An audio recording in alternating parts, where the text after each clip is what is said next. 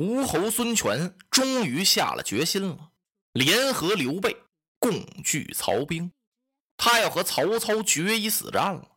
孙权委任周瑜为江东水旱两路三军大都督，委任程普为副都督。周瑜啊，今天一早在江畔行营，要点将发兵了，定于某时点将。按现在的钟点来说呀，就是早上七点来钟。某时点将，文臣武将全到了，特别是这些谋臣们，五点半就全来了。干嘛来这么早？紧张啊！他们都怕周瑜。周瑜手里有尚方宝剑，这要迟到了，可真斩呐！嘿呦，这些文臣心情别提多紧张了，既怕周瑜啊，主要是怕曹操。也难怪这些谋臣怕呀。整个柴桑郡空气都相当紧张。甭说柴桑，就算整个江东吧，您想能不紧张吗？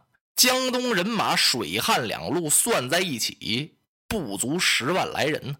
人家曹操是陈兵百万，这曹操要是杀进来，江东就全完了。所以您看那些谋臣那模样，有皱眉的，有咧嘴的，有叹气的，有小声嘀咕的，不敢大声说呀，让都督知道那脑袋还要不要啊？武将可就不是这样子了。一个个是扬眉吐气，威风凛凛，甲胄鲜明，精神哦，可盼到这天了。今儿个就等接都督一支令箭，就杀奔曹营了。随着三声鼓响，文武来到了宝帐，列立两旁。周都督秉正归坐，他把手里的令旗这么一举啊，周瑜看了看，文武可说是全到了，但是只差一人呢。谁呀？老将军程普没来，怎么知道呢？程普老将在江东是德高望重，三世老臣，只要武将一站班，他总是在前排第一个位子上。今天那个位子呀，空着呢。那老将军程普怎么没来呢？生气了，因为什么呀？自从江东接到曹操那封檄文开始啊，程普啊就想在吴侯跟前请令。去打曹操，这次吴侯决意起兵了。老程普想啊，水旱两路三军大帅，那一定是自己的了。没想到安排了个副手，把这位子呀给了周瑜了。程普不服啊，哎，你周瑜才多大年纪？你一共看过几本兵书？你打过什么仗啊？哪仗是你打的呀？你今天就敢领着东吴的兵将去拒曹？你打得了吗？你？你以为这是普普通通一胜一负之仗吗？此乃是国家兴亡成败之战呢！如果打不好，那东吴就叫人家给灭了。嘿嘿，孙权将军，你怎么把这么重的重任委给了周瑜了呢？老将军怎么想也想不通。也难怪这老头打了多少仗了，屡经战阵，大小数百次，出生入死啊！大将上阵不死带伤，真是可饮刀头血，睡卧马鞍心呢，一点都不假。而且老程普啊，救过先主孙坚的性命啊。现在在江东啊，从孙权往下说，没有一个呀不尊重老程普的，包括吴国太，哎，都得高看程老将军一眼呢。那么这个大帅的位置还有别人的吗？怎么会归了周瑜了呢？老头越想越生气呀。今儿个我呀不去了，你不是点某发兵吗？我看你怎么能调动得了江东这些人马？他告诉他儿子程资，你去看看周瑜怎么安排。你说我脑袋疼，所以呀，老程普没来，那个位子空着，在程普的位子旁边站的是黄盖，黄盖下手就是程资。这个老程普没来啊，特别显眼。哎，文武都往这儿直学嘛。程资有点受不了了。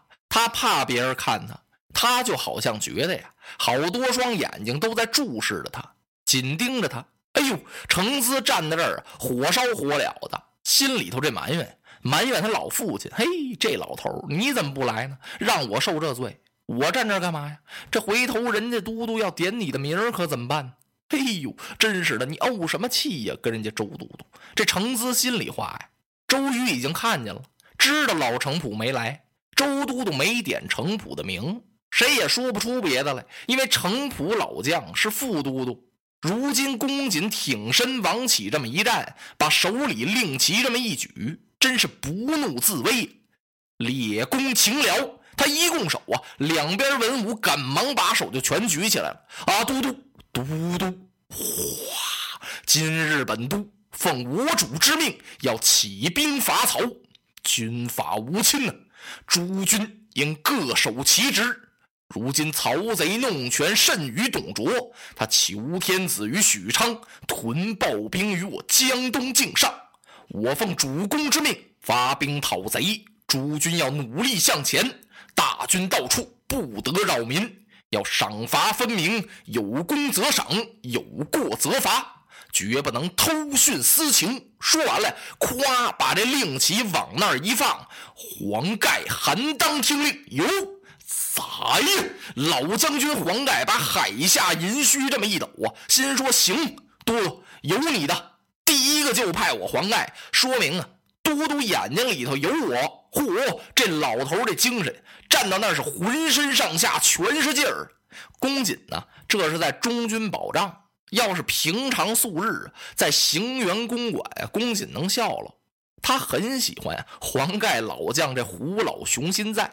虽然人老精神在，幼年这劲头，我命你等为第一路先锋官。嚯！老黄盖听到这儿，这脸上像开了一朵菊花似的，把他给乐坏了。第一路先锋官是我的了，简直是称心如意呀！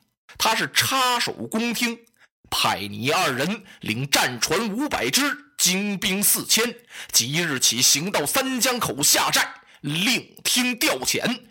得令啊！黄盖双手把大令接过去了。周瑜又拿起一支令箭来，蒋钦、周泰有载，命你二人领战船三百只，精兵三千名，为第二路先锋官。得令，得令。领统潘璋有在，你等为第三路先锋官，领战船三百只，精兵三千名。太史慈吕蒙有在，你为第四路先锋官。陆逊、董袭听令有在。说着话，由打武将的行列中闯出来一员小将。喂，正是那陆逊呢。这陆逊可了不得，在江东人称为小公瑾。江东的文臣武将没有几个不喜欢他的。陆逊，那模样、长相、穿着打扮、行动坐卧、言谈话语，跟周都督差不多。公瑾都督也特别器重他，器重他虽然年幼，但是此人非常有才，不仅能文，而且能武，文才好，仗打的也漂亮。他往这儿一站，周都督那是眼睛看着，从心里头往外那么喜爱，命你二人为第五路先锋官，得令派吕范、朱志为四方巡警使。催督江东六郡官军所有粮草，水陆并进，是克期三江聚齐。到时候全都得人马进驻三江，差一点也不行。啪啪啪，一道道令箭全都传下去了。嚯哦，这众文武是个领个的暗挑大使啊！周都督真是调兵有方，眼前这么大的压力，江东一共就这么几万人马。要对付曹兵百万，可是大家看周都督是面无半点惧色，冷静沉着。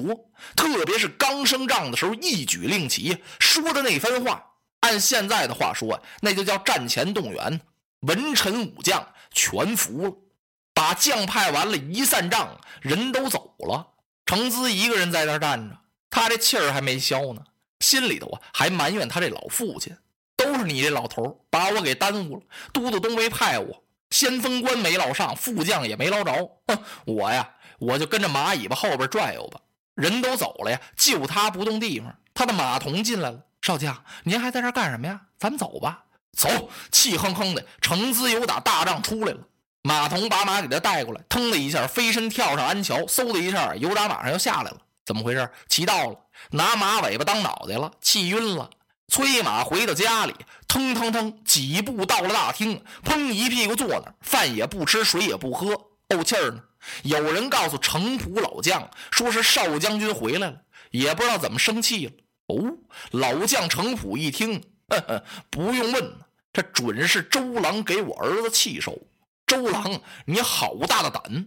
我去问问，如果真是这么回事儿，我要到馆驿之中广庭大众当着人，我把周瑜训斥几句。想到这儿，程普来到大厅，进门一看，果然儿子脸都不是色儿了。程子，你回来了，回来了。哎，跟什么人怄气？难道说公瑾娃娃欺辱你不成？老将军不说这个，程子这火还小点一说这个，他气更大了。但是这是自己老父亲呢，他不好发作呀，赶忙站起来一拱手：“爹爹，您不要小瞧人家周都督。今天一早在行营之中点将发兵，他是这么这么这么调拨的，把保障中的经过说了这么一遍。”老程普一听，是倒吸一口冷气：“哎呀，原来周郎他有如此之才！”嘿嘿，老程普一抖手啊，我不对喽。我小瞧了公瑾都督啊！我认为他不够这个材料，他调拨不了江东的军将。现在听儿子这一说呀，老头有点后悔了。周瑜都督真是福有良谋，胸藏锦绣，派将有方，动止有法，堪为帅才。我对不起周都督，不该如此小看人家。他喊了一声：“儿啊，随我来！”程子愣了。爹爹到哪里去？去与都督赔礼。落花葬黄冢，花蝶各西东。千年之后的我，重复着相同的。